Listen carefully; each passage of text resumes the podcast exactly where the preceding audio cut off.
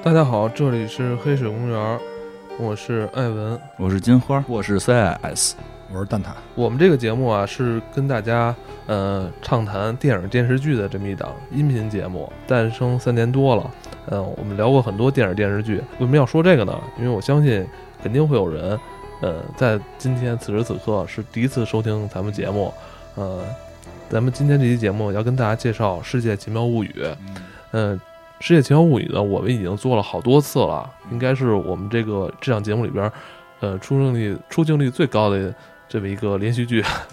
这个为什么要说这个呢？也有肯定很多人是第一次收听这期节目，所以有必要去介绍一下。因为我觉得咱们《世界奇妙物语》已经做了好多次了，我我想用一个新的开场。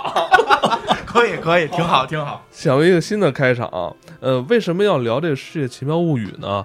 这部剧啊，嗯，在日本热播了近三十年了吧？九零年开播，快三十年了，快三十年了二十八九年了。对，而且它的内容题材元素啊，涵盖的是非常多。呃，单元剧每季都有不同的故事，呃，目前来说应该是一年两季，对对吧？正常是一年两季一，年两季，然后每一季会有四到五个短篇故事。嗯，特别需要说明的是，早期的《世界奇妙物语》啊，每季内容都是由在当时那个时间段，呃，日本当红的电影电视剧明星来去那个出演。呃，也可想而知啊，这部剧在日本的这个热播程度、受欢迎程度是非常高的。但是近近一个十年啊，好像好像有呃表现出一些疲态，这个剧好像只水准可能也不如之前那么高了，但还是可圈可点啊，有一些故事还是可圈可点的。之前啊，其实，在咱们国内的像什么哔哩哔哩啊，好还能找到这个片源，好像近些年不不太容易找到了。我我去日本了，哦，对对对对，呃呃，我们呢也是通过，比如像金花每年可能要去日本出游，他在那边呢就是专门是为了抽出一天时间，要在酒店里看这个付费节目。嗯，对对然后对，主要主要也没有中文，我会找一个找一个朋友在旁边给我口译翻译。找一个朋友在旁边给你口译啊，口，标准用词嘛，口译。对，我不知道，就是如果今天是第一天听咱们节目的听众，有没有对咱们这个节目以及今天对《世界奇妙物语》有什么概念？好像也没有啊。然后开场开场很奇妙物语，然后之前啊，之前那个《世界奇妙物语》都会分成什么春季篇啊、秋季篇啊、冬季篇、夏季篇以及圣诞特别篇啊这种的。嗯、今年呢，二零一九年《世界奇妙物语》上半年这一季呢，它叫雨季篇。这一开始呢，金花跟我说啊，这次我去日本，说看的是雨季篇，我还以为他是用了一种修辞，说表现出这一季很浪漫，雨季篇。哎，我，因为我之前我我看的不多啊，那个我一直没有说看到这一季是雨季篇，所以还觉得挺有意思的。然后我一还他给我一讲，还给我那个用手机拍的截图，一看哇，还真是雨季啊，这个 这个很神奇。嗯，这好像也不多见吧？叫什么以什么雨季、旱季有吗？可能有吧。不是他之前可能最多的就是圣诞特别篇，嗯然后它的以 SP 的形式出现了，因为它其实本身春季跟秋季是两个正常档，你能不这么认真吗？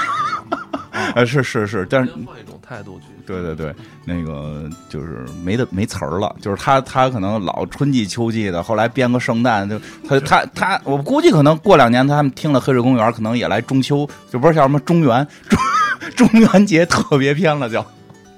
我觉得也是因为雨下的多吧。啊，哎，真是真是，我去日本的时候一直在下雨，买买了好几把伞，因为那个雨水过多影响你的行程啊。嗯，还好吧，没影响行程，就是被淋了，被浇了，你们在那个环球公园里边有没有说遭遇一些下雨的尴尬？大暴雨啊，出在家不行善，出门大雨灌呀。带着孩子浇浇了个那什么，但是带着雨伞去了都。反正我带着孩子就去了一趟环球影城嘛，那下雨的话，那个会排队吗？嗯，就就是买的是那个你，是买的那个直通票、啊，对对对对对，没排。人也会少很多吧？嗯，最逗的是最后直通票那块儿排队，就是平日常排队那儿没人，因为大雨太大，雨太大，人都回家了。我们我们花钱买了直通票，我们不能走啊。嗯，那个怎么样？多说两句吧，嗯因为多呃，咱们刚才的那些内容是讲给第一次收听咱们节目的，然后接下来咱们再跟那个老听众再说一下吧，因为呃，咱们之前也举办过一些活动，说带着听众去大阪环球影城，呃，你已经是第四五六次去了。是 是，这回带孩子去，嗯，那个，这个季这一季这个大阪环球影城怎么样？精彩吗？嗯。咱们之前看那 EVA 没了，我觉得那个是当时看着觉得挺好的。它不是好多临展嘛，然后但是这回这回换的展其实没有之，嗯就是对于我来讲觉得没有之前好看了，因为它新换的三个展是美少女战士，这个基本不认识，但是我被圈粉了，就 你去看了哈？我就去美看了。少女战士你没看过吗？我没看过那么靠后的，我看的时候就水野亚美什么的那那些不是我看月兔越野兔这太太简单，我看到后边出现什么海王星，就我现在看看最新那版，就开始那几个还有跟跟坏蛋搏斗什么的，然后但是打完之后都被控制住了，然后就有一小孩跑了，然后。然后结果叫回来一堆我不认识的，有一个我看着一米八一姑娘，金色那么喜欢金色短发，我，小平胸，我就喜欢的不行，大长腿，喜欢的不行了。我后来问人家这个到底是谁呀、就是我就赶紧发微信问我北京的好多就是看这玩意儿的朋友，他们说那个是是海王星，叫什么海海王哎天王星天王瑶，叫不是海王吗？应该 不是海王，不是他的女朋友是海王，他是个拉拉，我当时就崩了，我说。我怎么喜欢的就看我，你知道我这身份，我现在就特别认，我就是一个这个，不是你你可能有那个性性叫什么性别认知错误的拉拉，对对对我一直觉得我应该是一个女拉拉，因为我喜欢的老是这种。你这个一下就能查到，你都不用别人给给你介绍，你对，就所以刚所以刚才说那个什么雷达，我没有那个男性，那个女性的雷达，就就总会拉达啊，这哎这个我很喜欢，估计是可能是拉拉，就除了这之外呢，有一个特别混的，叫这个 EVA 大战哥斯拉。好吧，算了算了，对不对？不不聊这环球影城了。呃，你这次除了环球影城是你带孩子暑期可能是一定要去玩的项目，还有其他的吗？啊，我自个儿后来也不是自个儿，也是带孩子去了，就是孩子不太乐意去。然后，但是我觉得我说这些天不能光陪你玩，你好歹去个我，好歹得去个我去的地儿抽。陪我玩。对啊，你抽仨小时去我去的地儿，我去了，因为这两，因为前一段我一直在听那个，就是钱文忠教授讲佛教十三经，然后讲了很多梵语的那个那个翻译问题，然后它里边提到了，就是说在奈良有一个唐招提寺，说这个是鉴真和尚当时建的，他就讲那个招提寺的那个名字到底是不是跟梵语有关，嗯，我我忘记了，所以我没法在这儿解释。然后呢，就是这个。让我知道那儿有这个鉴真和尚的这个建的寺院了，所以特意去那儿看了一下，我觉得还是这回跟之前去不一样的地方，就是就是鉴真和尚这个六次吧，好像是六次东渡，然后这个双眼失明，最后依然是到了这个日本嘛，然后这个日本天皇这个叫什么女天皇吧，好像是忘了哪个天皇了，然后是。热情接待，然后让他在这个奈良建这个寺，叫唐招提寺，而且就是说是这个匾还是那块匾，是是当时是这个天皇，我记得好像是女天皇，说是按照王羲之跟王王献之的这个字体仿的仿写的这个唐招提寺的牌子，你看当时咱们的书法艺术，他们说想要一块儿都都要不来，是吧？对啊，他就只能自己按那几个字儿我练练，然后仿的写的这个，然后进去之后确实还比较漂亮嘛，因为它完全是唐朝的建筑，但是相对可惜的是说他们在大修的时候已经丢失了唐朝建宫殿顶的这个手艺，所以他们的顶最后是按日式的给维修的。说但是但是说那个大殿的下边全部都是这个就是咱们唐朝时候的这个建筑，说跟现在好像咱们在西安那边哪个寺，一个比较老的寺，就是你你用照片照下来看，就结构是完全一样的。然后那个更厉害的是，还看到了，就是一进去的时候就会贴一个纸，就是说的鉴真和尚的替身是知道几点几分到几点几分会展出，他到过时就会关门。就是它里边会有一个能去看到那个鉴真和尚，就是那个。呃，不是肉身，不是肉身，就是肉身，就是就是就是雕的那个替身像，就是跟他乔乔，哦跟他真人一模一样。哎，你说这个，咱们上次去北斋的那个博物馆，好像就有一个是肉，是是咱们就是按照北斋的形态，然后那种拟出来的一个场景，然后他当时是在自己的那个榻榻米上那个作画的那么一个情景，那那那看着也挺吓人的哈，挺逼真的。但是他那这个这个没有没上颜，就是我不知道是颜色掉了还是没上颜色，就是你能看到一比一的真正当年鉴真和尚的这个这个样貌，我还挺感动的。毕竟是这个这个咱们国家人去日本那边传播文化，因为日本文化，哎，其实一会儿也还真会聊到这，因为日本文化很多都是在唐朝时候跟我们学习的。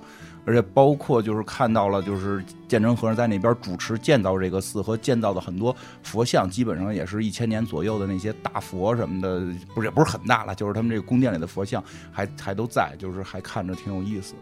这算是迎来了一个雨季，但是说还是有一个别样的心情跟经历哈，还是挺满足的。就除了你那个买几把伞没带回来，是吧？对对对对对，确实是，嗯，就是能看到，因为他那块儿就是唐朝街寺里边很多地儿都刻着字，就是就都是写的大概意思，因为他那个。这写的是中文啊，当然是那个就是书法，我不能全认识，但大概意思就是说，日本人会永永生永世的这个感谢这个这个鉴真和尚，把这个中国的文化瑰宝传到日本，让日本才有了文明等等这些，就满处反正都是都是这种，就是就是永世感谢这种。呃，我们的节目里边也会。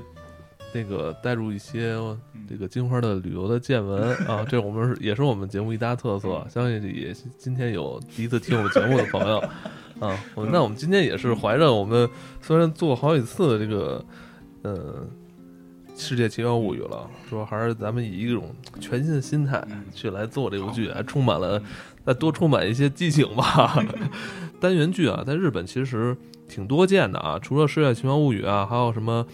呃，就是《怪谈新耳袋》，还有一个好像还有一个叫什么什么之居，什么反正反正是还有还还有还都属于这种单元性质，然后按季播出的这这种哈，嗯，他们还挺钟爱这个单元剧哈，但是单元剧好像在现在在咱们国内好像已经很难找到了哈，就是单元剧的电影，对，就是一个电影里好几个小故事，然后年年放不同的这个。没没没怎么见过，反正以应该是没有。现在以前是那个有那个叫什么，像类似于《爱情麻辣烫》这种，但是人都是就是一一一次就播了一部电影，就没有电视剧呢。电视剧没有，电视剧就不太清楚了，还真没见过。而且而且而且现在基本上国内不会以年播的那种形式出现，就是它会有季播，就是你季，但是一季可能是好多集。就是还是那种就是美剧的形式会更受我们国内的这些观众喜爱，但是那个你就像日本的他们玩的这套很少，对，基本上没有，就是还都基本上电视连续剧了，对，就是就是电视连续剧，不会是说，而且不会找一大堆演员去演一个东西，就就就然后类似于我爱我家那种的，也类似于我爱我家这种的是有的，我爱我家这种好像还有就是一套。一套那个人物关系，然后演不同故事，其实也少。就包括《我爱我家》这种情景喜剧，其实现在也有，但是就很少。就是之前还有一些纯单元剧呢，就是这一季没有主线，就是四个、五个，没有，没有，真没有，没。反正我据我所知是没有啊，因为因为我我这看的也挺多的。需要跟大家介绍一下，CS 是这个常年耕 耕耘于这个。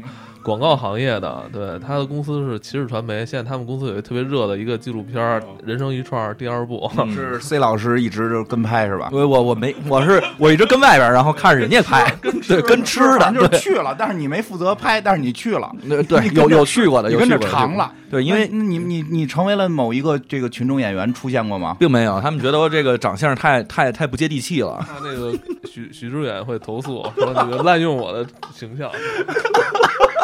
是啊，他原来像高晓松，怎么现在像许志远了？那头发蓬了。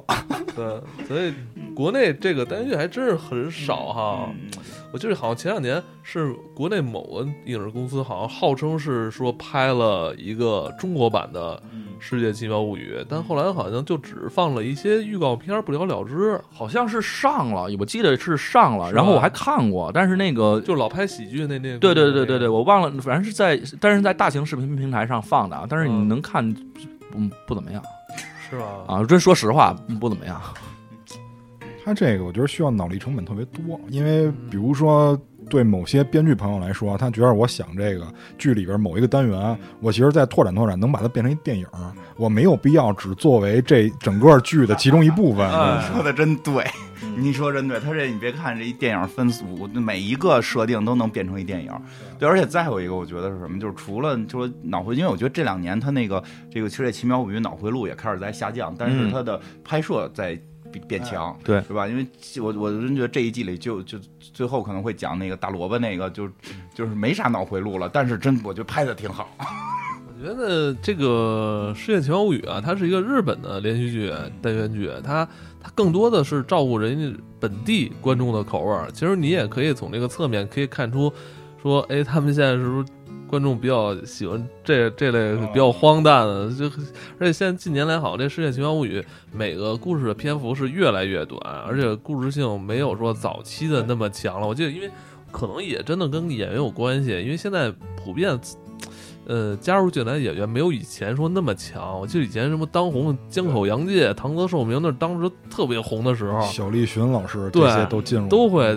现在已经很难想象，比如这两年日本特别红的那个男演员叫什么来着？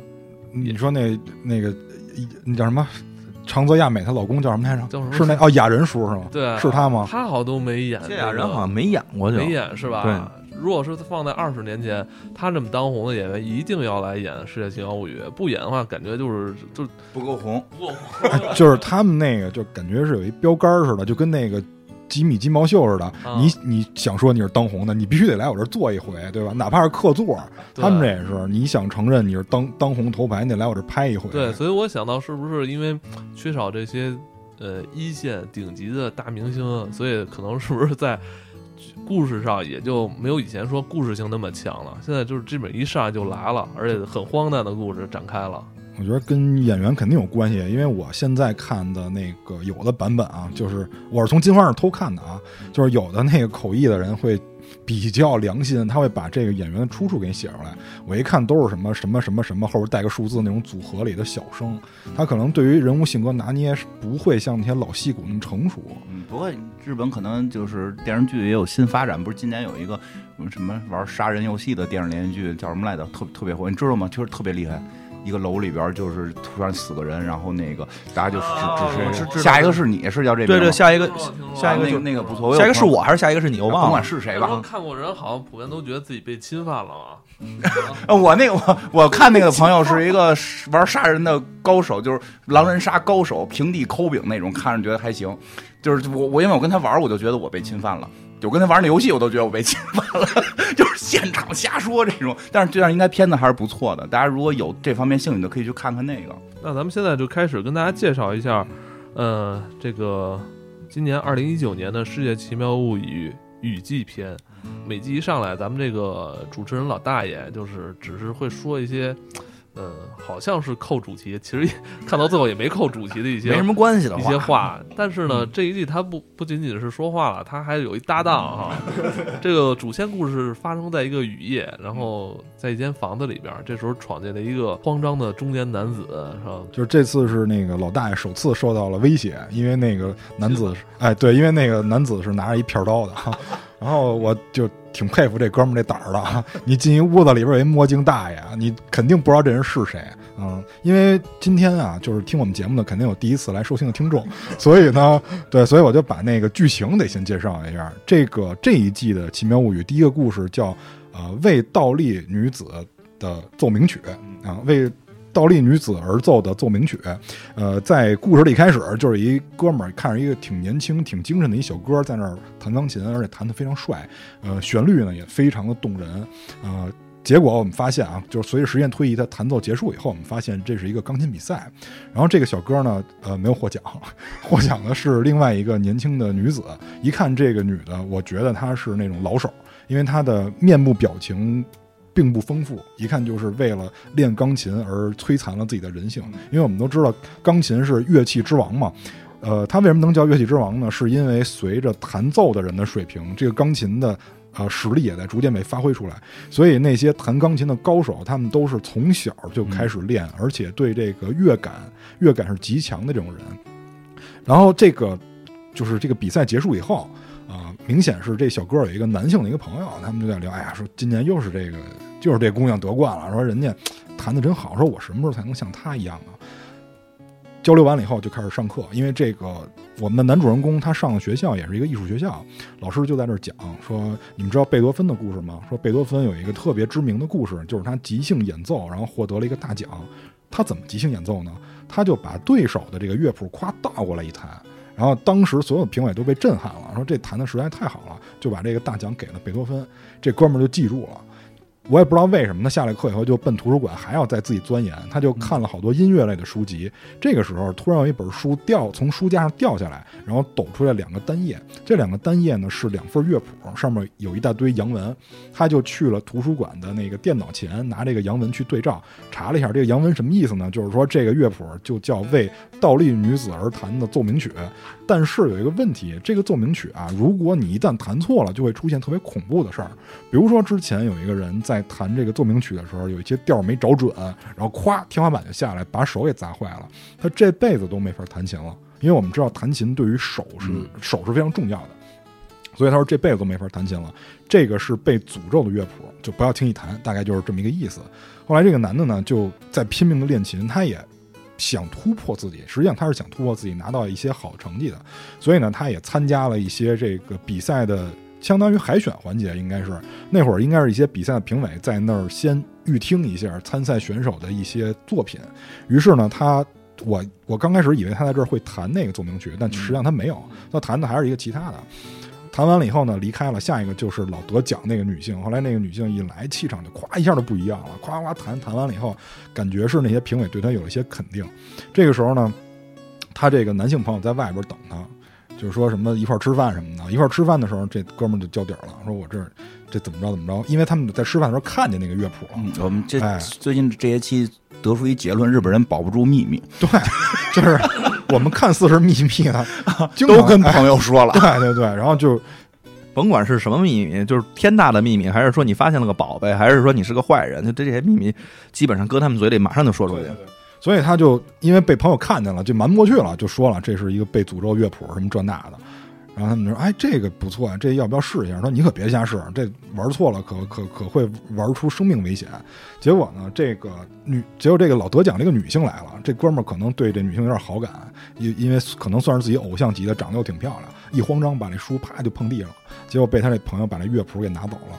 突然有一天，他这朋友好像是联系他了，还是还是怎么着？就是他去琴房的时候看见了，哎，他去琴房那儿发现这个，发现他这个朋友双手鲜血，然后这个。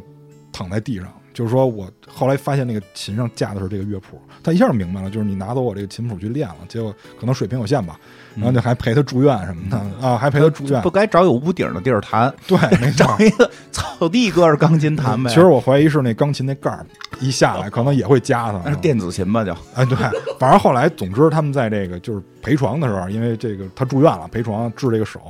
这个住院男子还表示，我愿意听这个男主的演奏，说你还是要继续下去，你千万不要停。结果这个男主，我觉得可能是受到了一些朋友的鼓励啊，还是感召也好，就拿着这个诅咒的这个琴谱去了琴房，想挑战一下自己。我估计他可能真的是想突破，通过这个琴谱去突破，就要开始弹。弹的时候一边弹，因为这哥们儿呃技术肯定也挺娴熟的，一边弹一边看窗外。突然他看到了倒立的女子，就是我们这个故事的女主人公。但是我们在这个时候，因为我一直在想倒立怎么倒立啊？你上吊肯定是脖子朝上嘛。所以这个时候我才明白这个倒立女子是怎么回事。实际上是这个女主人公跳楼了，然后男子在一边弹奏的时候，一边看着这个女子。他显然是不想让这个女子死，所以一直在弹奏这个曲子。因为他发现了弹这个曲子能让时间停止。对，弹一遍又一遍，弹一遍又一遍，这个时间就停止在这儿。但是最关键的一幕出现了，就是这个女主。能说话，对对对对对，你这不，我觉得还好理解。常看一些日本那个就叫时间停止戏的，也能明白，就是 就是以 S O D 开头的一个影片，对对，他们的时间停止了都能说话啊。然后呢，这个女主就跟他开始交流，就。说了自己悲惨的这个童年生活，对他来说是很悲惨的。就是说，从小就被逼练琴，然后教练也好，还是妈妈也好，就对他特别的严厉。他觉得我很受不了。他说：“我觉得就是一个没有感情的奏乐机器。”然后我觉得我实在是接受不了了。虽然赢得那么多荣誉，但是没有自我。你看，这就是又一个高尚的人，没有自我。就虽然我这个技术很娴熟，没有自我，但是这个男的就不想，明显是不想让女主死。他在一遍一遍弹奏的时候，也发现了一个问题。我我早晚会疲惫嘛，我会弹错，因为都是弹完一遍的时候，这个女的就开始会往下掉，她会马上从头再弹，就是接住了，又会停住，又会停住。对，所以呢，这个这个时候男主就一边弹一边想办法，咵，画面一黑，然后等画面再亮的时候，这个女主从练琴房的门里进来了，然后说刚才发生了什么？这男的就把老师说的那个梗给接了，说我突然想起了贝多芬的那个梗。可能他觉得自己也是大师，就把这个曲子倒过来弹，结果发现时间倒回了。嗯，然后这女的说：“哇，这不错，这我也得来啊！”说：“我来一下试试呗。”男的说：“你别瞎弹啊，女的没事儿，我姐大师，姐不会弹错的。对他，他说他已经决定继续弹琴了。对我，我我我还是想演奏，因为我受到你的感召了，我想像你一样为别人弹琴。哦哎，说我会演奏这个，然后开始弹。弹的时候，他们就一边弹一边望向了窗外。这时候看见了他那个双手已经残废的朋友 也在坠落。啊对对，因为他朋友是不能弹琴了，他朋友也是视弹琴为人生目标嘛。不是这个片子，反正我在看的时候，我当时想有一个问题，就是他说被诅咒的这个乐谱，如果是时间能停止和这个时间能倒回的话，它没有什么特别诅咒的点。所以我在想，他是不是刚开始说这个，因为他是呃颠倒过来的嘛，他是那个为为为颠倒过来的那个女孩弹的，是不是其实是说这只要一弹就会有人跳楼？会不会是这样？我觉得他的诅咒是对演奏者来说的，就是你想对你想揍这个人，你想让这个人你 你想救这 这个人想救这个人，就不能停，你知道吗？所以会把你可能会就对掏空。啊但前提是说你你你有人跳下来啊，跳下来之后的话，然后你一弹，然后你才能去去把它定住，但是你又不能停，所以它才有诅咒。我不知道是不是这个意思啊？因为也也非常巧的是说，有两个人都在跳楼，他们在刚开始谈的时候，有两个人分别是这个女主和这个男主的这个朋友都在往下跳。我觉得这可能有一定关系，但是我看完最大的感受是这个，我觉得气就是同样一个气，就是乐器啊，就是说钢琴，同样一一件这个乐器，在不同的人手里，实际上你抱着不同的态度去面对它，你的人生轨迹可能是不一样的。比如这个女子，她在跟这个男主交流之前，她不知道我的就是音乐是可以为别人演奏的，他。对他来说，他的奏乐完全是为了满足自己的父母，满足自己的教练，或者说满足他们的虚荣心。一种对自己的认可，他始终没有得哎到这是这样种认可。是这样。所以呢，这就像什么呢？就是前两天正好跟朋友也聊过一个，就是温彻斯特，嗯温彻斯特鬼屋的事儿，因为他们家是造造枪的嘛。然后那个电影正好也上映了，就是说有很多怨灵聚集到他们家。啊，等于那个，嗯呃，就是 Supernatural 是那他们家那哥俩那姓儿是根据这个现实来的，温彻斯特家族。呃，就是有可能会有影射，因为啊温彻斯特家族一直造步枪的。后来老太太为了让这孤魂怨鬼别在外边，就是怎么说呢？就是别在外边儿生死不得轮回，说你来我这儿安息那意思，就造了一堆房子。美国人也搞这个生死轮回啊？就是他是不想让这些鬼祸害别人，就是说哦你还是祸害我吧，因为我我们家毕竟是造枪的。哦我们家阳气比较重，是吧？对，有可能，有可能。但是我就想说什么呢？就这点儿是共通的，就是呃，枪虽然说是一个武器，但是看谁用。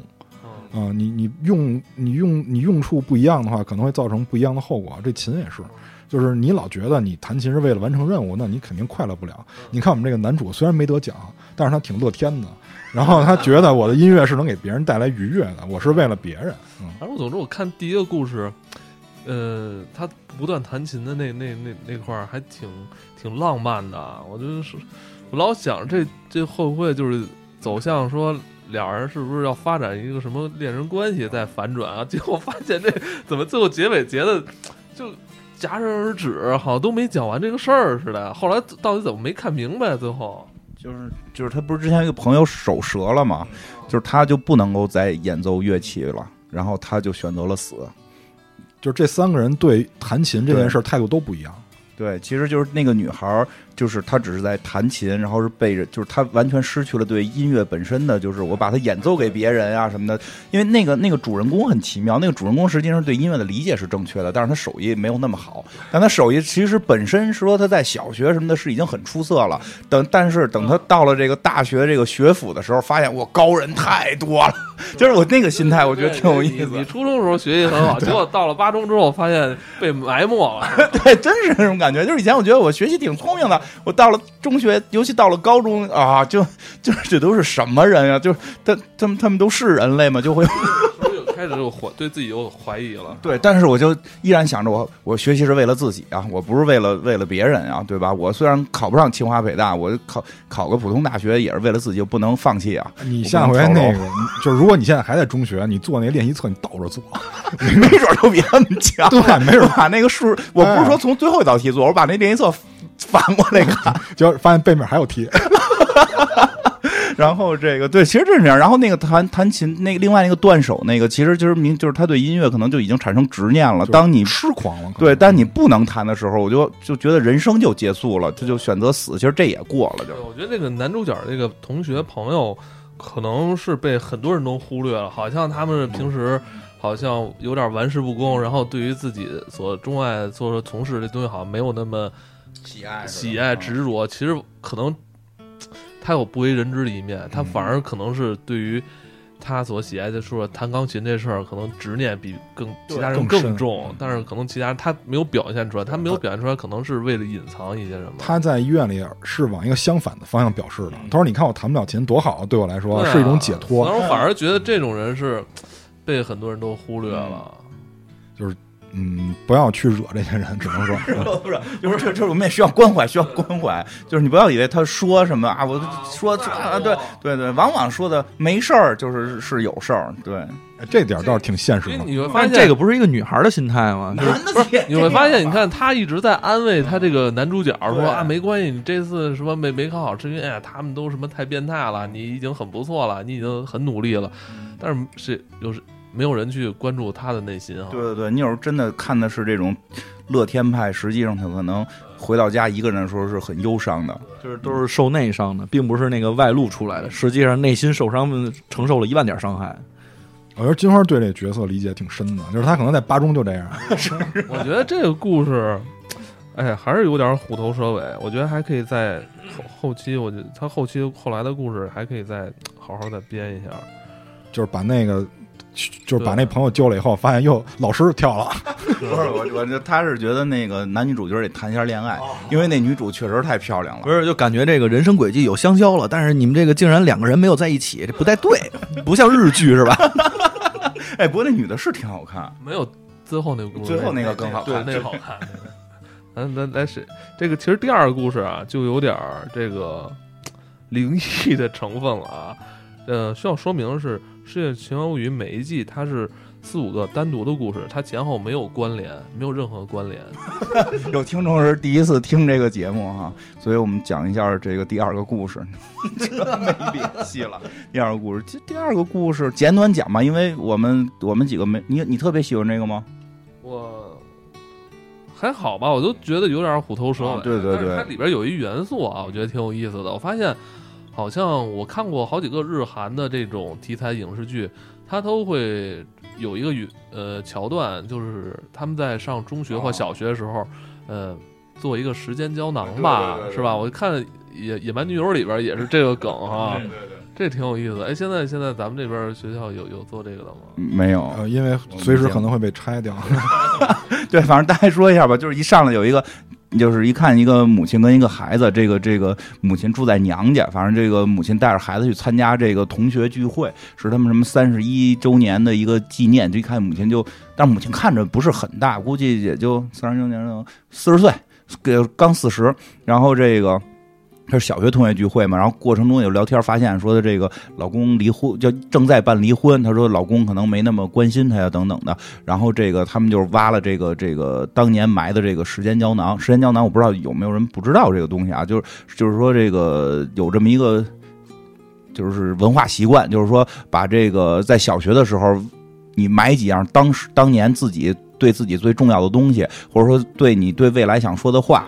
啊，写个信，然后这个你给他给搁在一个这个呃叫什么缸里，就是搁在一个容器里吧，容器里，容器里，搁在全班全放在一个罐子里边。对对，每个人都做一个自己自是，就是每天自己做一个小的这个这个容器搁进去，然后再搁到一个大的容器里，然后会埋在学校的一个位置，然后等到你们真是三十年之后，然后来这块聚会的时候，我们把它挖出来，看你对三十年之后。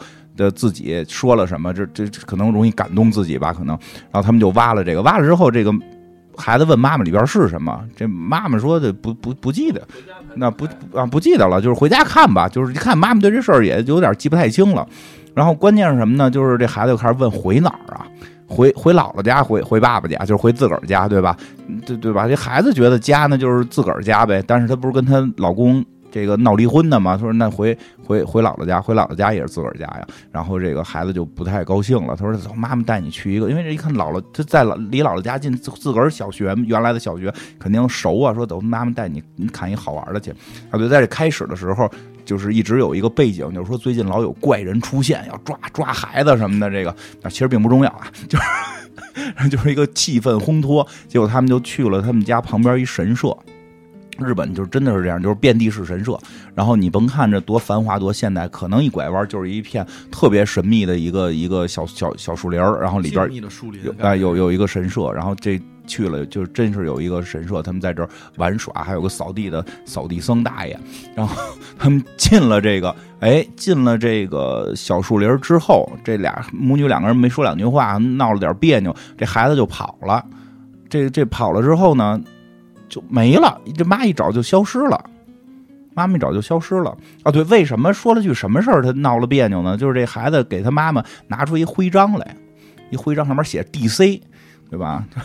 对，呃没写漫威是吧？不是他他那个他 DC 不是这意思，他那个是侦探，哎侦侦侦探侦探少年侦探团队，这也是一柯南，这是柯南，这是一柯南粉儿，他拿着一个 DC 徽章说：“妈，你记得这个吗？”他妈，干啥不记得了？可能想不起来了，就是对吧？小孩一下就生气了，咔就跑了，然后就跑到了这个丛林里，就消失了。消失之后呢，这妈妈就报警吧，然后这警察来了，就就说的这个丢孩子一般都是都是家人作案，你你是不是跟老公闹别扭？这那就开始调查吧。结果老公也来了，两个人在找孩子的过程中就开始先是互相埋怨，然后又一起找什么的，然后。这个时候找半天也没找着，这妈妈回家坐那块儿就想：哟，这孩子怎么就很难受嘛？突然看到了自己那个时间胶囊了，就给抠开了。结果里边发现写了封信，就是自个儿年轻时候写给自个儿的，说就是就是啊，说那个我我今天就是他自个儿写当年我今天捡了一孩子，这孩子是你孩子。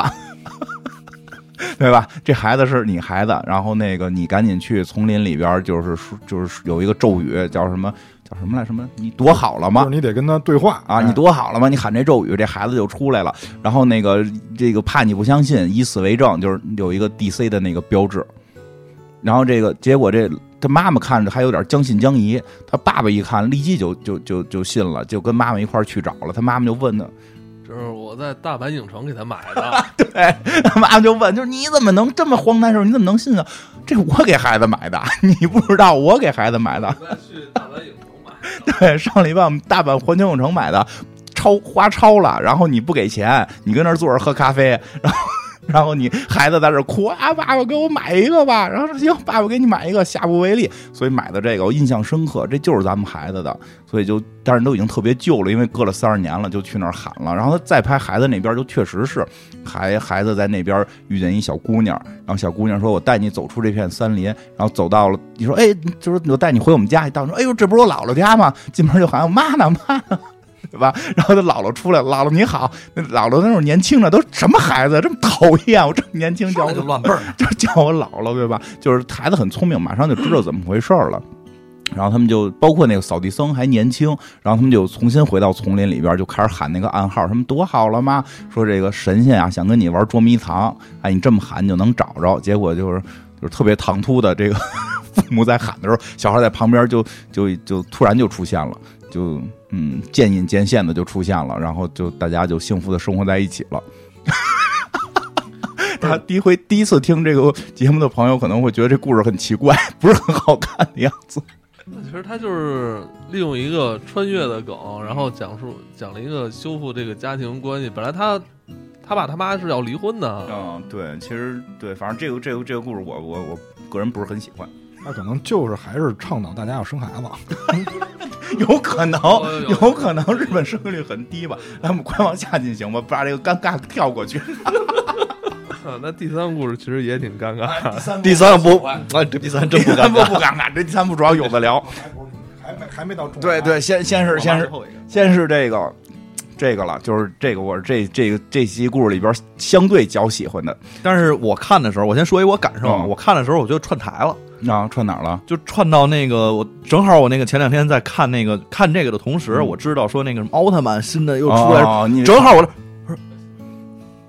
嗯，我说这是不是看错了？后来感觉哦，没错，这个因为这个人叫红色旋风。然后呢，这故事呢是什么呢？在未来的日本，这个大妖怪啊，就在这个老百姓正喝喝咖啡呢，在还关键跟老百姓长一边高。老百姓在路边喝咖啡呢，长得跟这个老百姓一边高的一个大妖怪，然后旁边有几个穿穿的非常奇奇怪的衣服，在在很多特殊影片里我都没有见过穿成这么怪的人的，然后我看那个蜡笔小新里边有穿成这么怪的，是吗？在那块旁边乱动啊，然后他就那个人我是大反派，谁谁谁就开始就叫嚣起来了，然后老百也没干什么，没有 干了干了，他那个把那个自己的三个皮管子从自己后边然后伸出来，把别人手机都吸走了。吸对吸人手机了，可能是我操这不想让大家老用手机嘛。对呀，怕大家颈椎出毛病。但是大家都觉得这要我命啊，啊这不能行啊！对啊，怎么办？这个时候，那你像有这种穿成这个奇怪衣服的坏人出现，那就得有我们的英雄出现了，对吧？这个日本的英雄，这跟真是看完看完漫威这些东西，你再看这个就，反正另一种风范。他们这老跟骑摩托的似的，他这其实就是假面骑士。对呀、啊，就是骑摩托的人戴一头盔，然后啊，这个身上这个穿着盔甲似的就出现了，然后做几个姿势，然后就开始就是打败反派，反正很简单，两下什么叫什么什么红色旋风，就就啪就给踹踹关键是。这个英雄也跟老百姓一边高。你不要老歧视人身高行不行？然后就他给人打打败了，打败回来，哇，这个主要是心里想，这要演什么呀？这要演假面骑士吗？特别牛逼。啊，你知道侠镜头对，这就是一般假面骑士里不会出现的，所以我觉得这个就是《奇妙物语》的魅力所在了。你一般这打完之后，啪，要不然就特别帅的收身，要不然就抱上女主角，要不然就飞走，对吧？要不然怎么样这个不是，这锁着这几个坏人啊，跟大马路上走，往这个往这个派出所什么公安公安体系里边走啊。这个旁边这边人都穿着西服，这都是正常的日本这个上班族，看他之后就赶紧鞠躬点头，就是您辛苦了啊，您辛苦了，您辛苦了，您您又立功了，对吧？然后一看就是局里人，这人是这英雄，这英雄是在案的，这是局里人。嗯可能是那个，就是当时签那个协议的时候，嗯然后把他们给掐掐进去的那种感觉。然后更更要更逗的是，最后他就是这个把坏人给关起来之后，他回到了自己的办公室，他有办公室的，嗯啪一按钮，这咔这衣服下来啊，是一个真的就是穿着这种黑西服、黑这个这黑领带、白衬衫这种日本上班族。然后这个时候。大家就说啊，真真厉害！这个这个，您又您又一次打败了坏人，来给您这个业绩给画上。哦，有一业绩表，巨高。您又是本本月的第一名，您看您咔打打死了，打死了八个怪兽，打死了八个反派，您就是第一名。然后第二名还说，我我一定要超过前辈。他说，您看你跟前辈数量差一半，你这业绩怎么比？对吧？一看我这是这这他们这是正经办公啊，这个是太闹戏了，这个英雄英雄英雄英雄还上班儿对吧？上班就有上班的苦恼了，对吧？比如他们吃完饭，就是办完这个案子之后，虽然大家很庆幸英雄打败了坏人，吃饭去。说那个一个女英雄，对吧？就是这个这个组里边的一个女同事，就问问队长，问不，咱们主人公不是队长，是这个这个相当于这个业务骨干，就是问他们这个部门的经理，就说的新人能招吗？新人招上了吗？没人来呀、对吧？有什么危险辛苦，还有还有什么来的？反正叫什么呃危险辛苦，没人呃，没没前途啊对没前途就是你也没有升职，你嗯对吧？你就你干英雄就得一直他们叫三三 K，你就得一直干一直干英雄嘛，对吧？就这个，就说是日本未来已经发达到说可以基因改造了，所以改造出一堆坏人来。那警方就是说要素字专门抓这些特殊坏人的，就弄出这种假面假面骑士、假面英雄。但是呢，归这个政府管，就这办公室就这么五个人，叫什么什么什么什么反派什么什么这个，反正就是有有一名字吧，就就就是办公室就是点人。他说现在没人接这接这个活了，对吧？就是那我们就必须要努力的这个继续做英雄，是吧？反正就是开始发一些牢骚，但不是很严重啊。然后每个人就都说说说的，哎，这个我男朋友怎么怎么样，我很想他呀。那个说我母亲还催我结婚呢，这这那个的。这个男主人公，男主人公就是就是这个，就是他有个女儿，嗯就是他他他想他女儿，就有这么一个设设置，然后后来就开始回家，然后跟女儿就是还通电话，这女儿还挺漂亮的，然后就一直啊，这跟他说说爸爸，你这个是努力啊什么的，这种这个世界的和平都靠你了。然后这个爸爸说，我再有这个一什么一几几个月，我就我就退休了，然后我就可以好好陪你了。然后说是啊，我等着爸爸来陪我，特别开心啊。然后哎。特挺温馨的，就是反正这一看就是上班吧，嗯。然后这个第二天去上班去，结果发现电视里出现一个新反派，叫凯撒大师。嗯，这个 日本人好像很迷恋凯撒这个词儿，对吧？第一个那个名儿嘛，就叫叽里咕噜，反正就那么一个名儿。第二个就叫凯撒。凯撒大师，对吧？你看基多拉最厉害的叫凯撒基多拉嘛，很凯撒大师。哎，然后这个说这个凯撒凯撒大师说，我做了一病毒，然后百致死率百分之九十九，然后我要把全世界人都杀了，除非你们把反派都放了，对吧？你们只有四十八小时。哎呦，这回这大哥就得忙起来了，那康康的就就赶紧忙，就各种调查吧，反正最后就发现了这个。反派在哪儿？然后，但是在这过程中，他他这个女儿也会视频鼓励他呀。然后他们就是这个去打这个反派。他提前发现了，说还有一个小时，可能这个反派就要放毒放放这个病毒了。我我不能等大部队来，我要自个儿去。结果就去了，果不其然中了圈套，对吧？因为这个日本这种假扮假面这个皮套边都这样，你得嘣嘣嘣有响红灯啊，或者按能量不行了。他他这个是被网给罩住了，对吧？我们小时候看那个恐龙特辑可赛号的时候，就是那个可赛就倒地了，这时候就赶紧想阿尔帕夏公主在哪儿，对对吧？阿尔帕夏公主，我想念她，然后就咔你就获得能量，对吧？这这特别奇妙，你都穿着这衣服，不知道为什么手机就在地上，然后女儿就出现了，爸爸你要加油啊！给你打气，这时候爸爸突然能量就有了，就是太逗，因为日本假面片都是这个套路，爸爸一下就把这个，哎，就把这个这个网给打破了，对吧？他因为他穿着是新战甲，叫什么超？超超级赛亚人了？叫超级红色对什么超级红色旋风阿尔法，阿尔法就阿尔法就阿尔法，阿尔法他这阿尔法就就就把这个假就把这个给打败了，打败之后就跟女儿说说的什么。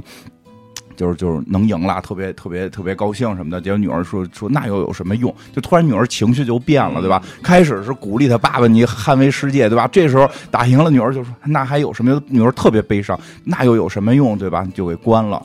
然后爸爸就疯了，就是就是因为这句话，程序出错了。爸爸就说：“那我我当英雄，我不是不不是要保卫人民，我也为了女儿啊！我就天天的没见过女儿，我我不行，我要见女儿。”这时候他就哎，他就犯了一个错误，这要搁日本估计得道歉自杀了，因为他拿个这个公家的东西啊做私用了，他拿他把这个盔甲给启动了，因为这盔甲是抓坏人用的，结果他把这盔甲给启动了，然后就可以跑特快，就跑回家去了。跑回，我说你打个车呀！因为他平时啊住宿舍，他平时住宿舍吃面，女儿在家，对吧？他这回跑回家去了，到家一看没有家，家那块是一片草地，空的，空场，空场。这我跟你讲，这就是玩家没充钱。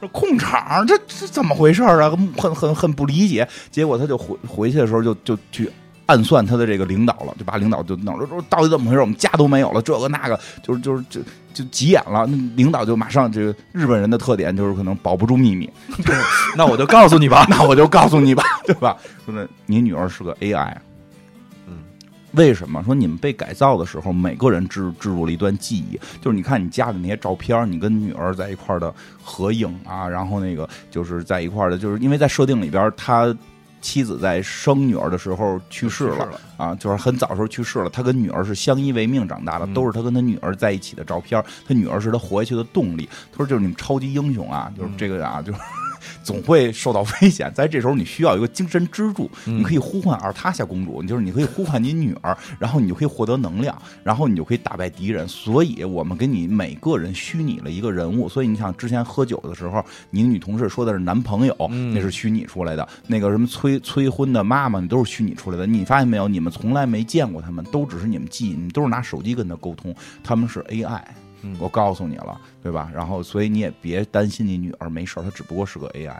这父亲就特别伤心，就是没办法，这确实是这样，特别伤心，就决定放弃人生了。就没说自杀，就是英雄也不想当了。回去他又把这个照片也都撕了。就在这时候，手机又响了，闺女打过来，又是女儿打过来的，他不想接，对吧？AI 假的，然后就拿起来了，但是最后还是接了，就非常忧伤的跟孩子说话。反转马上出现了，对这个说的我都知道了，你是一个 AI，嗯，就是就是都是假的，然后女儿就就崩了，她说我特别希望我是一个 AI，我特别希望我是假的，说因为 AI 不用做手术，我给你看看我在到底在什么地方，就他拿那手机往回一照，他在一个病房里，这这这这父亲就是你怎么了？就是对吧？你不是 AI，你怎么了？他说我告诉你。就是我得了一个病，就是特别不好治，治了也可能就是也好不了，就是治不治就死，治了也好不了。但是我现在在医院里，我实在太无聊了。然后就是他好像是他的父亲早就去世了，对，然后他就在他的母亲也不老来看他他，母亲也不老来看他，他非常孤独，他就在 Apple Store 里边下了个游戏，假面超人。应该有广告。马哥那个游戏，马上马马哥那游戏我又忘了叫什么名儿了。哎大家是搜索那个马哥游戏，哎，马哥的他们啊第一次听节目，好像也不知道是谁啊。马哥，我给你打广告了啊。然后呢，这个哎加了这游戏，这游戏在一上来能选，就是你你作为你作为游戏的主角，你不是英雄，而是你是鼓励英雄的那个人。嗯你可以选择这个人跟你是什么关系，他有什么恋人、兄弟什么的。因为他从小父亲不在，他就选择了父亲，父亲所以主人公你不是就是真人，你是一个游戏。然后这时候就真的反转出来，就是看那个女孩儿在摁这个手机跟他对话的时候，里边是那种马赛克的人，嗯 对吧？还都这游戏还都不是一个三 D 建模的，是一个马赛克的人，就是说的说的。但是虽然你是假的，就是我是靠你，我我才支能撑下来。我才支撑下来，然后来这个就是做手术，然后来让自己康复什么的，就是其实我还觉得挺感人的。然后他父亲一下就就振作了，说：“那我为了你，我继续保护世界。我要继续保护世界，对吧？” 哎，我觉得这日本拍这个就跟那个《黑客帝国》不一样啊，《黑客帝国》就是我一定要打破这个次元壁啊，怎样的？这从电话里出来程序说，呃，那我那我就要扮演好我这个角色啊 这是我的定位。对，我觉得这真是就是就是亚洲的这个东东方文化和西方文化的一点区别。找到了自己的这个位置，以及我将要坚定我的使命哈。对，因为因为他觉得他努力去打妖怪，是让一个真实的女孩能够勇敢的继续往下活，她特别的。认为这件事儿重要，虽然我现在知道我是假的，我打的妖怪也是假的，但这个事儿虽然就像演戏一样，但是让一个女孩能够坚强的活下去。然后她第二天就又去上班，然后把她那个撕碎的跟女儿撕碎的照片都重新贴好，特别怎么讲，就就是这个觉醒、振奋，振奋，就没觉醒，觉醒可能要出去了，哦非常振奋，还跟底下的同事们说，我们一定要捍卫世界的和平。因为这片儿我觉得一上来就跟咱们传统看那种片儿不太一样。对假面骑士都是那个年轻俊朗的小伙儿，对，这是一大叔，叔哎，四十多岁大叔，一看就不是咱们传统英雄人设。而且那个大叔最后啊，就是他回到了岗位上，又回到他热爱的岗位上，其实是有原因的。因为我前两天跟一个做人力的朋友去交流了一下 啊，对，做做人力的朋友交流了一下，因为他是咱们的一听众朋友，他会经常找工作换工作呃，那倒不是，那倒不是，我就打算继续赋闲了。然后他说他在日本呢，有有些朋友会告诉他说，日本是非常早就接受职业化教育的，就是他们会在中学的时候，比如说我我刚从小学毕业，然后步入中学的时候，然后老师就会问他们，你们未来想做什么职业？然后他们选定自己想要做职业以后，就会在学校潜移默化的有相应的培训。比如你要去做服务业的话，学校就会教你礼仪；比如你要想做制作业的话，学校就会教你一些技术方面的东西。他们比咱们接受职业化教教育要早得多得多，所以他们对于岗位的理解跟咱们是完全不一样的。他所以他最后的就是他最后的归属是在工作岗位上，而不是家庭。我我我是正经，我还是觉得是他是是因为就像刚才艾文说的，这要搁美国他就要出去了，对吧？就是他是，但是就是这种文化里边，就是我现在已经明确的知道，我可以通过我的这个工作，虽然这个工作你或许觉得它没有意义，但是你可以让一个对你来说很重要的人活生活的更美好。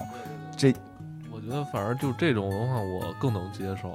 我觉得有时候就需要一种肯定，然后告诉我说我干这些事儿是有道理的，是是可以的，也并不是说有多崇高。就是包括咱们不是刚录完那个梅图一雄的那个漫画嘛，就发现那里边人好像自己干了好多就是自己坚信的那些执着的事儿，到到头来发现全是错的，全是没有达到说我预期那个目的，就会特别失落嘛。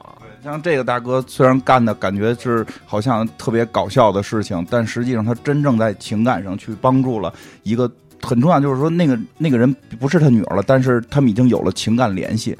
这个反正再有就是，因为我自己就是也挺感谢这些游戏的，就真的这个感情是真的，因为我以前也你 以前也有这种电话女友是吧？这这不叫电话女友，就是 AI 女，就是那还不到 AI 呢，就是假 AI 女友，就是你得你得靠你教她跟你说什么，她才能跟你说什么。是你自己先录一遍，然后他那边声音跟你不一样，然后给你打过来吗？不是，他会有选项，还没有这个功能，这功能就很高级了。啊，这这很高级的。对啊，它是只是有些固定选项了，就是嗯，倒不没有不不像恋与制作人那种玩游戏，他那个啊就就他他他那种就是叫叫什么这个手机女友，就是你那个设定好早上给你打电话，他就给你打电话，那边有女孩就有十个选选项，问你早餐吃什么？对不是问他这个你真吗？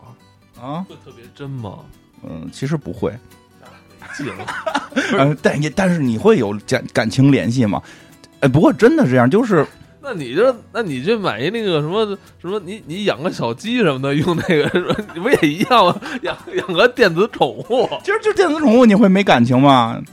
还不太容易有，反正我觉得电子宠物不太容易有。使劲养也会有。使劲养。因为电子宠物不逼真。不是这金花刚才说这是有声儿，每天啊，跟你说话他，电话还响呢。他后来主要老得充钱，我就不用了。什么叫电话得响？那不就是电话就是给你打电话吗？他会对啊，就是给你打电话呀啊。他不是说在那个程序里啊，他会假装给你打电话。那你用 Siri 不也行吗？岁数不是不够智能吗？他说话那么愣。哦，对，那个说话是正常人录的那个声音啊对对对是吧？那个百度地图的那个不也 什么林志玲林志玲有时候有时候也听，有时候也听。哎，不是，现在那个日本就有那个，对，我跟我跟志玲说，就是今天咱们去哪儿吃饭，然后去卫生间什么的。那不行，太近了。我跟他说，咱们今儿去门口吃个什么火锅吧。他会告诉你前方三百米，很开心吗？很开心吗？哎呦，录那也是算法，那时候不是林志玲录了所有的，他对，是它是算法。算法。对，有一些他只是录了一些基本的，然后会组合这些东西。对对肯定是录了一些音，然后能组合呗。但是日，哎，不过也挺逗，因为日本一直对机器是有一种默默的这个，就是这个这个爱恋。而且我跟你说，他这个不能出来，他出来以后人就该挨骂了。你怎么你怎么用人家用情节是吧？你这肯定不能。嗯不过而且这出来没法拍，嗯，你你他真出来，你充钱不充钱？你不充钱完两分钟他又回去了。我我觉得他没法表现，不太好表现。嗯而这这个这集吧，也表现了就是日本的这种端言剧的一些表现手法是一些笨拙。我们可以看看这个形式上，他们这个特效有其实是有点粗糙。我觉得是有点诚心这对，我也觉得诚心的。有点就是看着特别搞笑。嗯，而且他其实特意做出来那个，首先从形象上，他那个结尾特别逗，他们那几个人不是还有一大合影，嗯在站在山头上，啊然后说我们要保卫世界和平，那个就是特别标准，就是我们小时候看的那种特摄剧的时候，他的那种结尾，哎，不过真的就是有时候我就会想起来，咱们玩那会儿说玩魔兽的时候，七十级还是多少集有那个那个太阳岛的，嗯。就是老去杀雪精灵。嗯，不是，我记得说，如果你是什么盗贼，你能在那儿隐身等着他们，雪精灵特长时间之后，说到了晚上会聊天的。是啊，会互相聊天，说的什么就是最后一场战斗了，然后什么这这这这个什么保卫完了，我准备回家了什么的，这不是个魔魔兽魔兽里边这种彩蛋特别多，就是你在那儿待着时候有看他们聊天儿，说有人就说后来就是说去看那个人，就是说最后就不不想杀了。不，我跟你说真的，就是就是我我不知道我是不是有病啊，就是我会带入这种感情，因为我玩那个就魔兽，咱们前一段玩的时候不是有一个就是要求你必须去杀血精灵的，就是就是你你是部落的话，你得去杀那个精灵嘛，就那任务我做的特别难受，就我特别不想，我也特别不想杀他们，虽然我知道他们都是都是数码，但我觉得杀他们我心里会特别不舒服他。就是就是你自己想去相信，就就就这么简单，对吧？其实信不信就是取决于你想不想。嗯，是八月二十七要开怀旧服了，怀旧服，呃，我想好好玩一下，因为我觉得后来的魔兽变得有点太快餐太也有点太太太压力那种太大。我觉得以前玩还是挺休闲的，就每天玩一会儿，挺好的。好，来下一个故事，下一个故事，我这首先先说哎对了，对于很多第一次听咱们节目的听众，其实我们以前做过很多魔兽的，每次大版本我们好像都会做哈。嗯，对，这等等等那个开了那个叫什么怀旧服，嗯到时候可以玩一下，然后做一下。嗯，嗯，但不知道他那怀旧服会不会改成，不会是我那天换做一梦，我以为真的，不会他改成什么免费模式收道具吧？我操！应该不至于吧？应该不至于吧？来来来，嗯，这个我觉得这个叫什么《世界奇妙物语》啊，它这故事里边，我们刚才前面听这几个，你听的没听错，不不是别的，不是机器猫，因为这刚才这前几个确实每一个里边都有道具，但是呢，这个《世界奇妙物语》也除了这些比较搞笑的和以前做过这个叫什么，有一些恐怖的吧。还有一些这种就比较奇异的这种故事以外，《奇妙物语》还有一个点就是它有一些地方会给你那种莫名的感动，所以我们这下一个故事呢，其实就是有点这种方向的。因为这故事讲的是什么呢？就是故事一上来之后，是我们这女主和男主两个人是在一个嗯特别高档的餐厅里面正在吃饭呢。然后这男主呢就特别慌张的掏出戒指来准备求婚，说这个小绿啊，这名儿起的特别好啊，这个叫小绿。然后说咱俩结婚吧。然后但是女主呢就是特别。就是怎么说，就是特别压抑的那种感觉，然后就拒绝了。拒绝之后呢，他就一路往回家走。其实他自己心里头肯定想事儿呢。这个想着就是说，这个肯定有一些什么心结没解开。我们这块时候时其实是能看出来的。回家的过程当中，就等于买了一个花儿花的种子，然后就回家了。回家的路上，他就给种上了。第二天早上起来，这个奇幻的经历就出现了。他正在这门口扫大街呢，但是突然发现他那花坛里面就不是长花，突然发现有只手。我他妈看到这儿以为是恐怖片呢，我也以为是恐怖片，而且我以为是那女主当时的心态啊。我当时猜想一下，有可能是我操，谁把人杀了埋我们家这儿了？这是这这是嫁祸我吧？然后，但是给这个感觉呢，她女主当时的胆儿特大，过去就把这个土扒开了。扒开之后一看是一小女孩儿，我这看完之后我就更害怕了。但是女主并不害怕。操，这样我绝对报警了，真的。对，你们家花坛伸出一只手来，你不报警还去挖去？对，你到时候真有人看见你，你。你说不清楚，关键是对呀，人家从小都听过杰克与豆精，他种东西了，他知道得出来都什么什么，就不是就出来的是人，其实并不惊讶，不惊讶。我觉得，而且而且日本人家有那个七龙珠看过栽培人，对对，他不惊讶，所以他把这个孩子呢就挖出来了，哎，真真怪异。挖出来之后带到家里边，就是嗯，这女孩一边擦拭着这个身上啊，然后一边就跟他说说，哎呦。好怀念，就拿着他的照片说，因为那张照片上是谁呢？是这个女主和他爸和他妈。说这个，哎呦，好亲切，好怀念的感觉。然后这女主就说：“你谁呀？你没事上我们家里来，猪嘴够脏的。”哦，对不起啊，同学说您您哪位啊？然后说您哪位啊？都到我们家里边，怎么这么这么自在？那这女孩就乱了辈儿了，上来就说，因为是一特别小的女孩，大概看着也就八九岁的样子吧。然后说我是你妈妈。占便宜来了，哎，对，就占便宜来了。人说相声的，但是女主这心里头就更不忿了，说你别别闹了，你怎么可能是我妈呢？然后这女孩呢，小女孩呢，就二话没说，说，哎，咱别的不说了，你是不是还没吃早饭？我给你做饭吧，我给你做那个叫什么生菜包肉。然后说这是你最爱吃的。这女这女主一下就愣了，就有点懵逼了，说，我操，这个消息应该没有别人知道，这可能只有我妈知道，我们家里人知道，但是她是怎么知道的呢？然后她就还想问她。但是没问啊，这镜头下边一切就是女主在吃，这吃的时候说：“哎，这真是那味儿。”所以就更有点 怀疑的态度了，就不明白是什么问题，因为她也不知道自己种的这东西跟她有什么关系嘛。然后这个小女孩呢，在这桌子上坐着的时候，有一个特别小的细节被这女主发现了，就是她身上一直在挑土，因为从土里挖出来的嘛，所以就她说：“哎，你太太脏了，我们家里特干净，您赶紧洗洗个澡去。那个洗澡间在那边，您赶紧去啊。”这个。她就去了，去了之后呢，就一边开着水，然后这女主呢就想，她别在我们家干点什么别的事儿，然后而且听到那边那感觉是那水龙头哗哗的流水，这也不知道发生什么事儿，过去一看是这个她不会使这个喷头，然后弄得自己浑身上下都湿了，然后也没洗干净，然后女主就把这喷头拿起来，拿起来的时候这发生了一个特别诡异的事情，因为这个刚开始还是小女孩的这个妈妈。突然变成了一个大概看着有二十多岁啊，对，二十来岁二十郎当岁的这么一个女孩了，跟她年纪相仿，所以说您这怎么一下就变了？她说我们是植物，我们这一浇水，我们变个大，对对吧？然后我们，所以我这一洗澡呢，这个年龄就增长了。这女孩呢，其实就更就就心里头不舒服了，说这这这到底是个什么东西？我觉得他肯定心里当时是有点害怕。我觉得他，我觉得他不奇怪。你要按金花那说法，种出什么来都不奇怪。他可能就是觉得这个就是。突然间啊，就长得太快了，对，长了十几岁的样子，所以他可能觉得这个他觉得比较突兀，嗯，然后就是晚上正常睡觉了，就是其他的没什么了。第二天其实上班的时候，哦对，晚上有一细节，就是女主自己在看手机的时候啊，这个被他妈看到了，就是知道了她被求婚的这件事情，而且知道了这个对象呢就在他们公司，所以第二天上班的时候，他妈就找到他们公司来了，就找他说那个说，哎，我这个来给你送饭。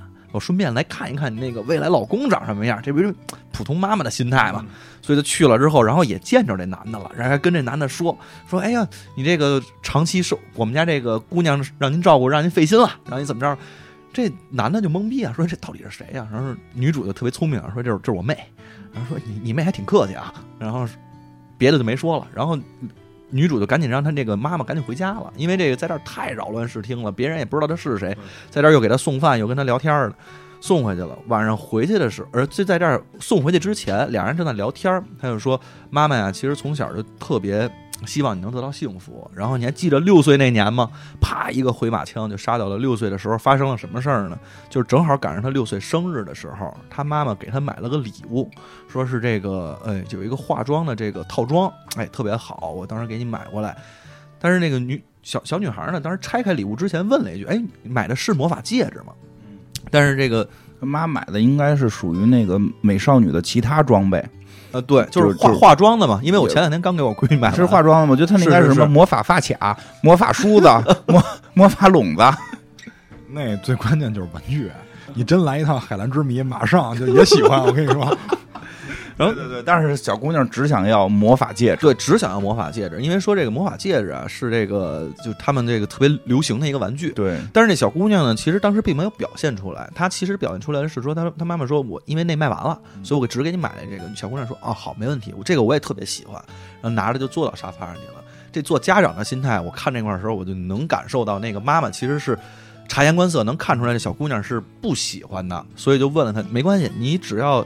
想要那个另外那个的话，你跟我说，你跟我说的话，我想办法。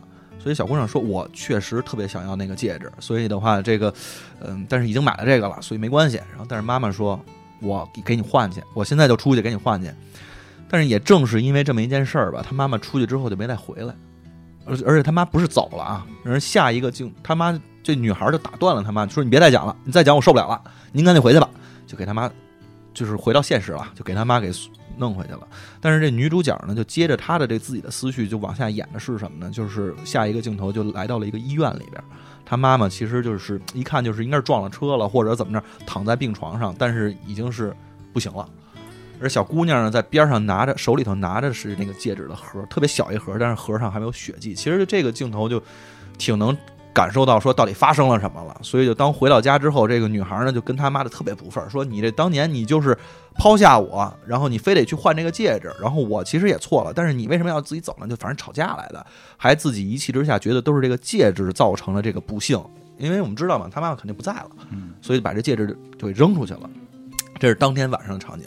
第二，然后而且还跟他妈说，你以后不要再来找我了，因为他知道他是。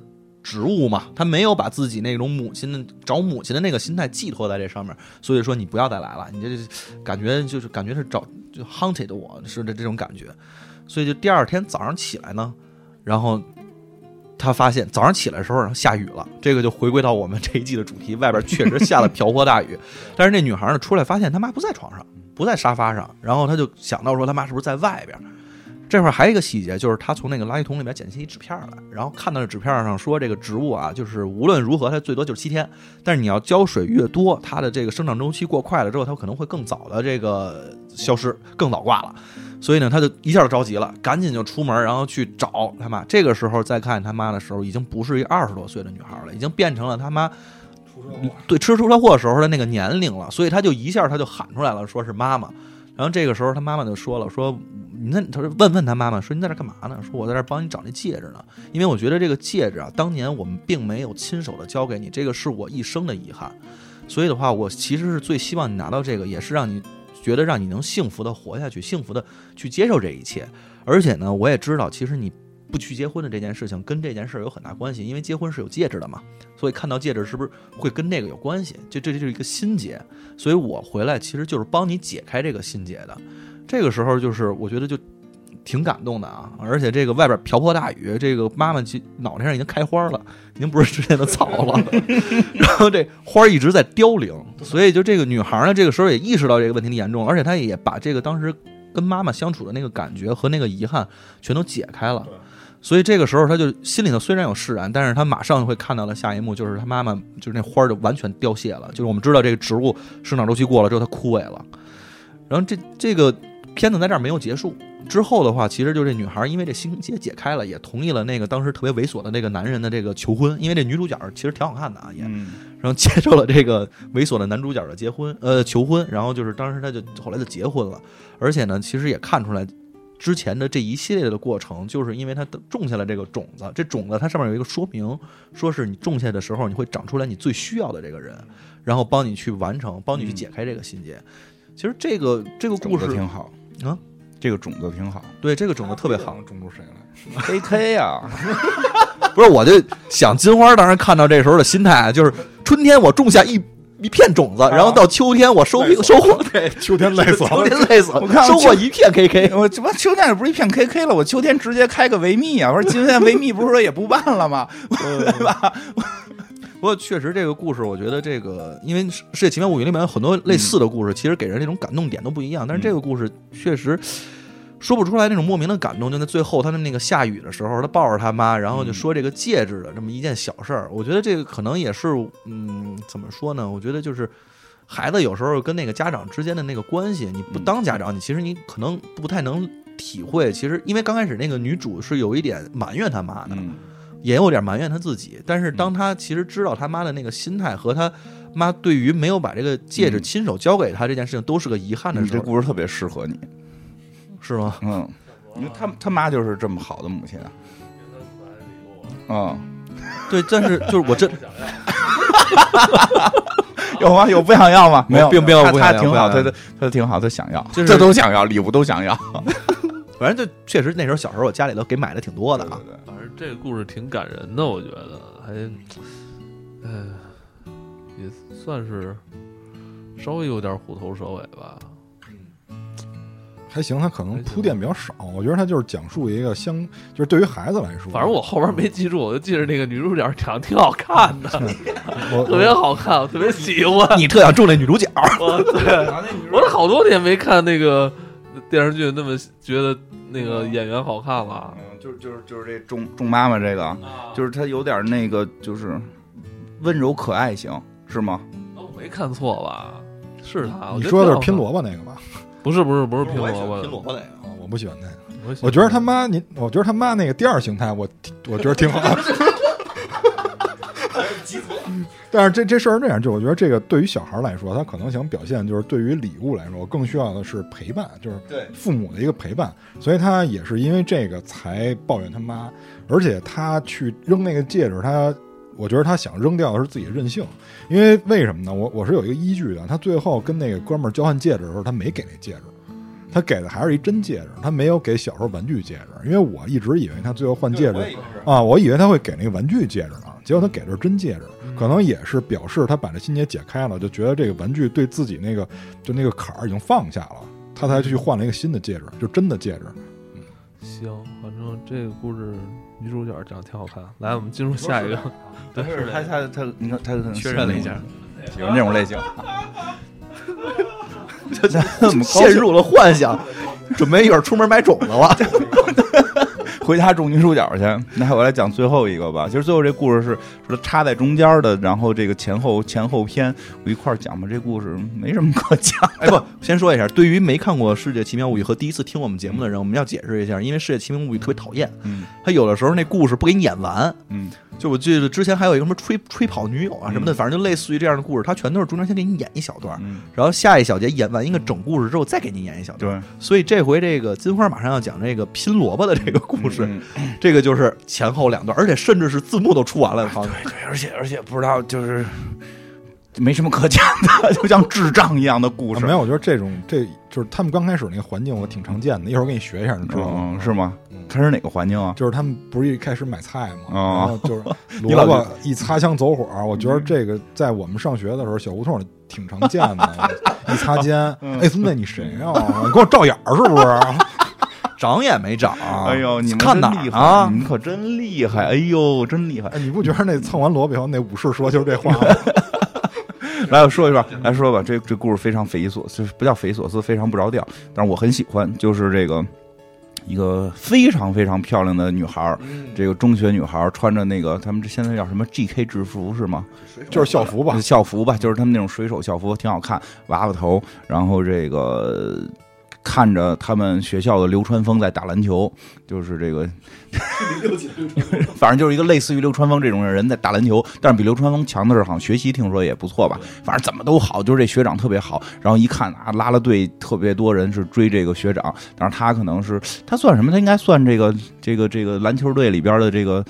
不是就是那个《灌篮高手》里边那个戴帽子的那个女啊，生，那个才子，就才子就或者说是是另外那个那个学校有一个小小男孩，不也干这，就是记录数据，他干这个的，他干这个，他就反正他暗恋这个学长，他他对这个学长也了如指掌，这个，嗯，真真是这个这个日本的恋爱方式吧，就是这个。你买的 A P P 没这么全吧？没有，我跟你讲，我看那都得我教人，你教我告诉我告诉你，你几点打电话，你几点干嘛？这个这调查，这个哎呦，这个学长爱吃什么呀？学长喜欢什么样的女生啊？哎呦，我都调查的门儿清。突然想到，他那个记录的可能不是篮球数据，可能就是学长的所有数据。所以他可能只是个路人，所以他可能只是路人。哎，他他有一个本儿，记得是学长的数据，学学长多高，学长穿多多大号鞋，对吧？学长哪天过生日，是星座，这这都太正常了，对吧？学这个学长喜欢吃什么？喜欢吃萝卜炖鱼，这。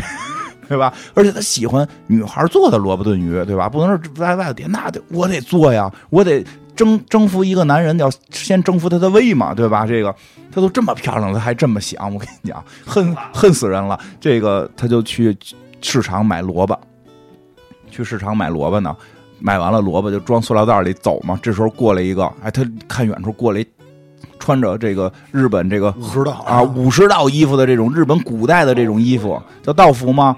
啊，说日本日本道服，然后哎腰这别着一大长白萝卜，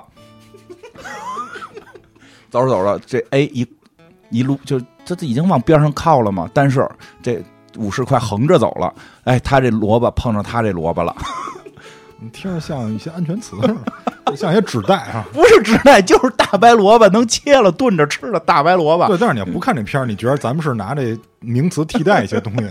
哎，碰上了武士急了，你碰我萝卜，是不是要决斗？不是，哎，我跟你对啊，就是这乌拉，就是这哎，这个真的，这个这个，因为这点我我老看日本的一些古那个古代故事，它它是有这习俗的。日本真是就是两个武士上街，如果刀鞘相碰，必须决斗。这这没得说，这是规则，就是你不想决斗得决斗。所以这武士一看你拿萝卜碰我萝卜，那就必须得决斗。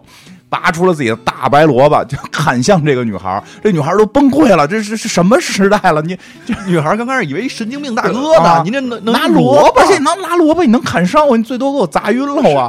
结果一刀过去，这女孩虽然凌厉的躲开，当然也不是很凌厉了，当然校服确实被劈劈劈，哎，没没全劈碎吧，反正就是劈劈碎了一部分，劈碎了肩膀，劈碎了，然后哎流血了，我都傻了，萝卜能流血，然后这他一下就对吧？这武士一下就你怎么着，赶紧决斗吧！你这是不是这个这个？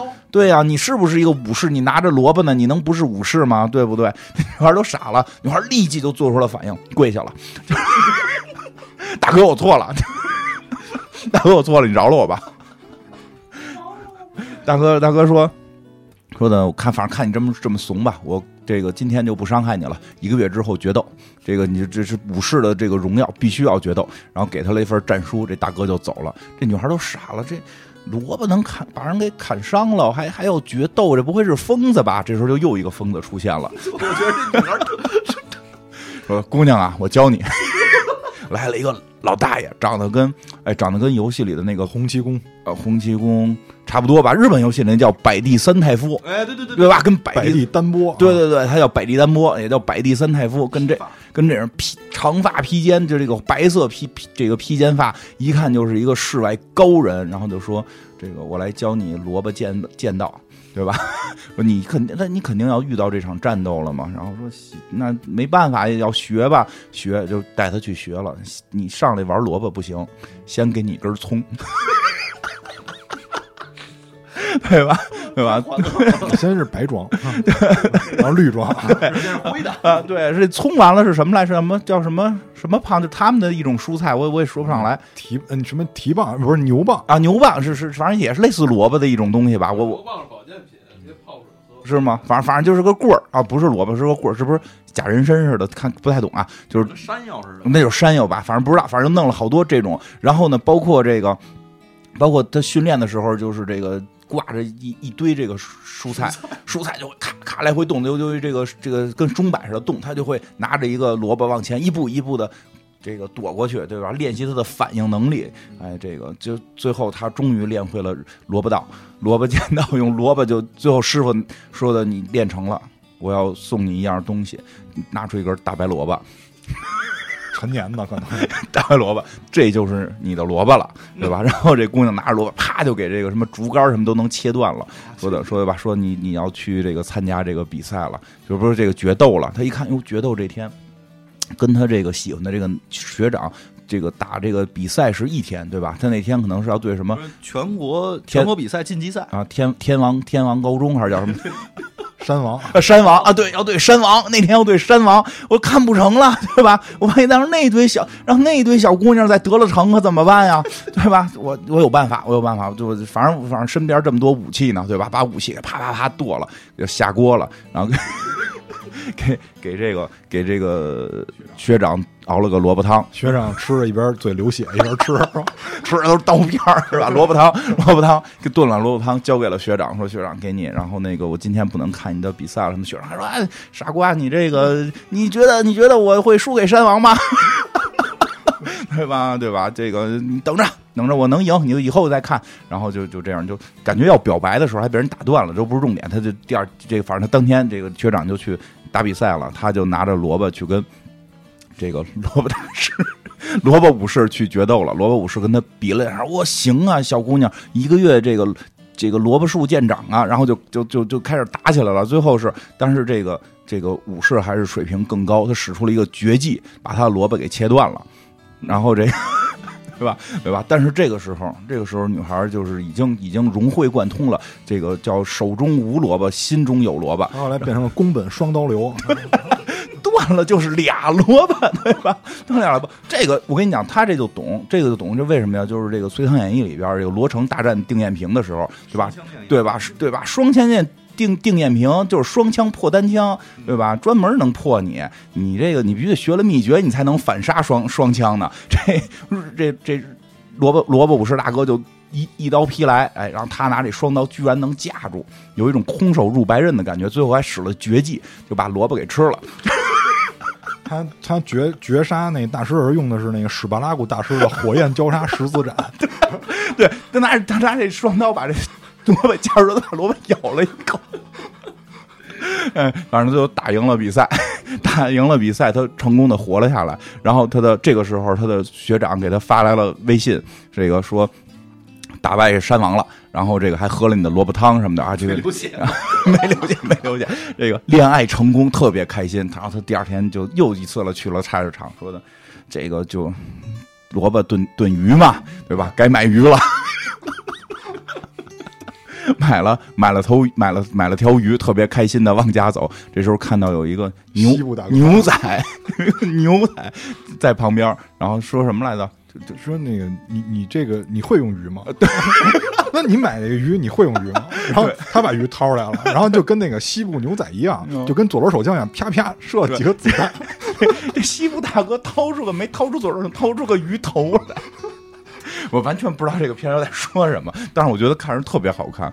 嗯，我觉得就这一季整个的雨季啊，这个奇妙物语你可以当成机器猫看。嗯，因为这个里边每一个里边，萝卜是剑，嗯，然后那个鱼是哎，假装是你穿拿上就能变成西部牛仔的手枪。哦，是机器猫里是有这个武器，对吧？然后你那个是空气炮，那叫啊，对。然后你那个第一个是什么来的？第一个咱们那个。弹琴，弹琴，那个那个琴谱，只要一弹，时间就会停止。很机器猫，然后，然后那个种子一种下去，就能种下出你想要的东西，就机器猫了嘛。对，这这一季就整个全是这种。但是我我我我说一个比较，我我看完之后，我为什么特别喜欢这个呢？就是因为它虽然没用刀，用的是萝卜。其实这要是用刀，这故事什么玩意儿啊？对吧？对吧？但是那好玩就好玩但是他用刀，我也觉得看片儿也别别别别说，你看他就是把这个，因为我前两天看有人说什么来着？是是说，是说这个看《狮子王》，说你把这个狮子换成人，这剧一点意思都没有。我觉得就那就别看了，对吧？因为你看《狮子王》就是去看狮子的，对吧？狮子王怎么样表现？我特别想看《狮子王》，就还可以，还可以。下了吧？好像不不下了，真的还可以。因为因为我小时候爱看《动物世界》，就我我觉得他应该有一点赵忠祥的旁白动物世界》到底看的是哪个？